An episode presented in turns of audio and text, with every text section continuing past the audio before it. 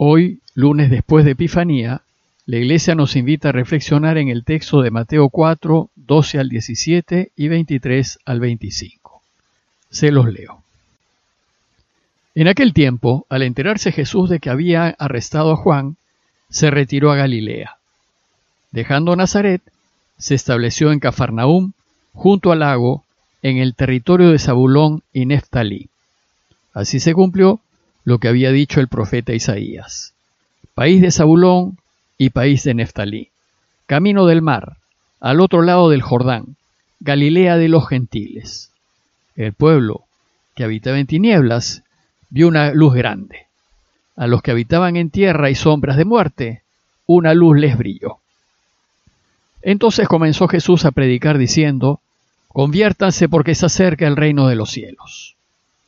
Recorría toda Galilea, enseñando en las sinagogas y proclamando el Evangelio del reino, curando las enfermedades y dolencias del pueblo. Su fama se extendió por toda Siria, y le traían todos los enfermos aquejados de toda clase de enfermedades y dolores, endemoniados, lunáticos y paralíticos. Y él los curaba. Y le seguían multitudes venidas de Galilea, Decápolis, Jerusalén, Judea y Transjordania. Si bien seguimos en el tiempo de Navidad, y lo estaremos hasta el domingo que viene, la Iglesia después de la octava navideña y antes de Epifanía nos invita a reflexionar en ese tiempo previo a su bautismo, en donde Jesús aún no se muestra públicamente. Pero después de Epifanía, en donde ya celebramos que Jesús se muestra al mundo, la Iglesia nos invita a reflexionar en los primeros momentos de su vida pública. Veamos con más detalle el texto de hoy. El texto empieza diciéndonos que, al enterarse Jesús de que habían arrestado a Juan, se retiró a Galilea. En el pasaje anterior, Mateo nos había dicho que Jesús estaba en Judea, en donde se hizo bautizar por Juan. Inmediatamente después de su bautismo, Mateo nos relató el pasaje de las tentaciones de Jesús, que viene a ser una especie de resumen de las tentaciones que sufrió el Señor durante su vida y que son modelo de las tentaciones que a todos nos toca sufrir. Mateo y la tradición ubican el pasaje de las tentaciones de Jesús en el desierto de Judea, al lado del río Jordán. El relato de hoy nos dice que de Judea Jesús se retiró a Galilea y se fue a vivir a su pueblito Nazaret. Y nos dice que estando allí, se enteró que Herodes Antipas, el hijo de Herodes el Grande, había arrestado al Bautista. El arresto de Juan fue el detonante para que Jesús empiece a anunciar la buena noticia del reinado de Dios. Ya antes, en Mateo 3.1, nos había dicho que por aquellos días aparece Juan el Bautista proclamando en el desierto de Judea, conviértanse, porque ha llegado el reino de los cielos. Juan pues había estado enseñando y anunciando en Judea la llegada del reinado de Dios. Y podemos suponer que cuando el anuncio de Juan llegó a oídos de Jesús en Nazaret, éste se debió entusiasmar mucho, porque era lo que hondamente deseaba. Jesús soñaba con que su Padre pudiese reinar. Y así, al escuchar que lo anunciaba Juan, podemos suponer que esto lo llevó a dejar Nazaret e ir a Judea a hacerse bautizar por Juan. La teología actual sostiene que es muy probable que Jesús haya frecuentado los círculos del Bautista y que por eso decidió bautizarse en su bautismo, que era un signo público que claramente lo identificaba con las enseñanzas de Juan. Es muy posible pues que Jesús y Juan hayan compartido sus enormes deseos de que el Padre pudiese reinar. Y entonces, cuando toman prisionero a Juan, Jesús decide continuar la misión del Bautista, pues el texto nos dice que entonces, a partir del encarcelamiento de Juan, comenzó Jesús a predicar diciendo, conviértanse porque está cerca el reino de los cielos. Como pueden ver, el anuncio inicial de Jesús es casi idéntico al de Juan, pues en sus inicios parece ser que Jesús continuó la misión de Juan pero rápidamente se distinguió de él y empezó su propio camino. Pues mientras que Juan anunciaba a un Dios exigente y justiciero, el Padre que nos anuncia a Jesús es bueno, amante y perdonador. Y lo único que quiere es que estemos con Él. Y la invitación de Jesús al arrepentimiento no va acompañada de una amenaza. Además, mientras que Juan anunció el reino de Dios solo a los judíos, Jesús anunciará su mensaje en la Galilea de los gentiles, haciendo su mensaje universal desde el inicio. Y entonces, para empezar con su anuncio, Mateo nos dice que Jesús, dejando Nazaret, se estableció en Cafarnaum, junto al lago, en el territorio de Zabulón y Neftalí. Y a este propósito cita al profeta Isaías, y dice el texto de Mateo. Así se cumplió lo que había dicho el profeta Isaías. País de Zabulón y país de Neftalí, camino del mar, al otro lado del Jordán, Galilea de los gentiles. El pueblo que habitaba en tinieblas vio una luz grande. A los que habitaban en tierra y sombras de muerte, una luz les brilló. La cita en cambio de Isaías 8, 23 al 9, 1, 2 dice, Como el tiempo primero ultrajó a la tierra de Zabulón y a la tierra de Neftalí, así el postrero honró el camino del mar, allende el Jordán, el distrito de los gentiles. El pueblo que andaba a oscuras vio una luz grande. Los que vivían en tierras de sombra, una luz les brilló. El contexto de la cita de Isaías es la primera invasión que sufrió Israel hecha por los asirios.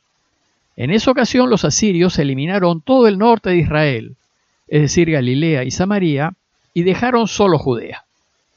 Pero en su conquista, los asirios reemplazaron a los habitantes del norte por poblaciones traídas de otros países.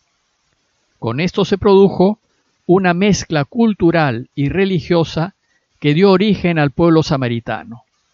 Y de esta manera todo el norte se perdió para Israel.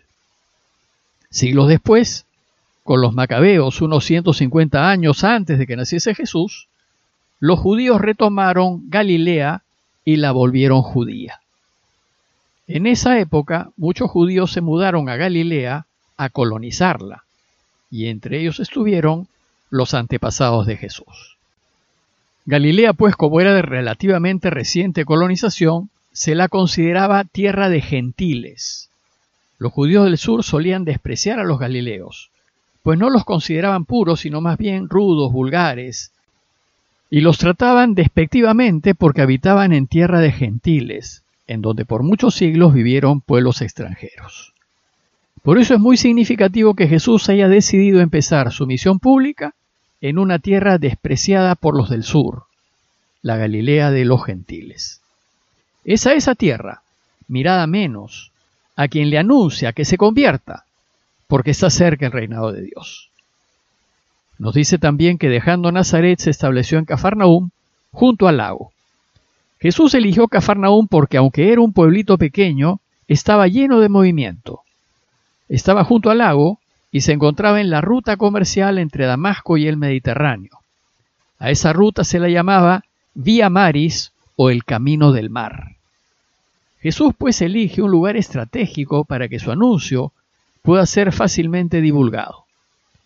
También podemos suponer que le atrajo Cafarnaúm porque allí vivían sus amigos Andrés y Pedro, a quienes sin duda conoció mientras estuvo en Judea en los círculos de Juan el Bautista. De hecho, se va a quedar a vivir en casa de Pedro, a la que consideró su casa. Y entonces, teniendo como centro de operaciones Cafarnaúm, Jesús va a recorrer toda Galilea.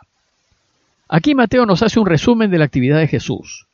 Su anuncio consistía en enseñar, proclamar y curar. Primero va a enseñar. Dice el texto que recorría toda Galilea enseñando en las sinagogas.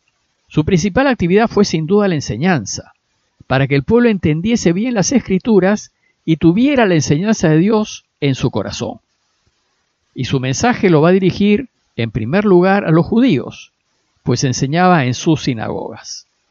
En ellas el pueblo se reunía para estudiar las escrituras y dar culto a Dios. Luego, el texto nos dice que iba proclamando el Evangelio del Reino. Evangelio quiere decir buena noticia. Y su proclamación será que Dios va a reinar. Esta es la buena noticia. Y por último, la proclamación de esta buena noticia es mediante obras, es decir, curando las enfermedades y dolencias del pueblo. Jesús cura para indicar que Dios ya reina. Esa es una gran noticia para el afligido. A él, al curarlo, Jesús le dice, ya reina tu Dios. Curar, sin embargo, tiene un sentido amplio y significa atender, preocuparse, cuidar. El texto de hoy termina diciéndonos que su fama se extendió por toda Siria, es decir, más allá de Israel, y le traían todos los enfermos aquejados de toda clase de enfermedades, endemoniados, lunáticos y paralíticos, y él los curaba. La misión de Jesús era aliviarle a todos sus dolores, y su deseo fue que todos estén bien. Y el resultado es que le seguían multitudes venidas de Galilea, Decápolis, Jerusalén, Judea y Transjordania. Si bien Jesús solo recorrió Galilea, su mensaje rebasó fronteras. Como conclusión, los invito a considerar cómo Jesús inicia su anuncio desde los márgenes de la sociedad a fin de incluir a todos y no dejar fuera a nadie.